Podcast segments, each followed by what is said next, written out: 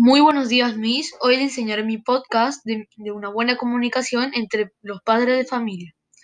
Primero les diré las consecuencias de una mala comunicación en familia y después diré unos cuantos ejemplos sobre la buena comunicación. Bueno, sin más preámbulos, comencemos. La mala comunicación de los padres puede afectar mucho a la familia en sí, como por ejemplo la disciplina al, ser autoritario y no dejar expresar al niño sus necesidades puede ser perjudicial. Además, deja demasiada libertad de elección, convirtiendo su demanda en lo más importante. También puede serlo. Se debe buscar el equilibrio hacia una comunicación positiva o también lo que tiene que decirles. Muchas veces los adultos nos parece que andan preocupados por algo a lo, a lo que no le damos importancia.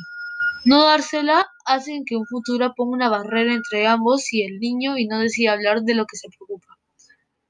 Muy bien, ya hablamos de unos ejemplos de la mala comunicación. Ahora les hablaré sobre algunos ejemplos de una buena comunicación de padres e hijos, como por ejemplo es la confianza.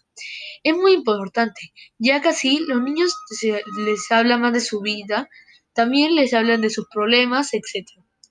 También otro ejemplo es que se reducen los comportamientos negativos.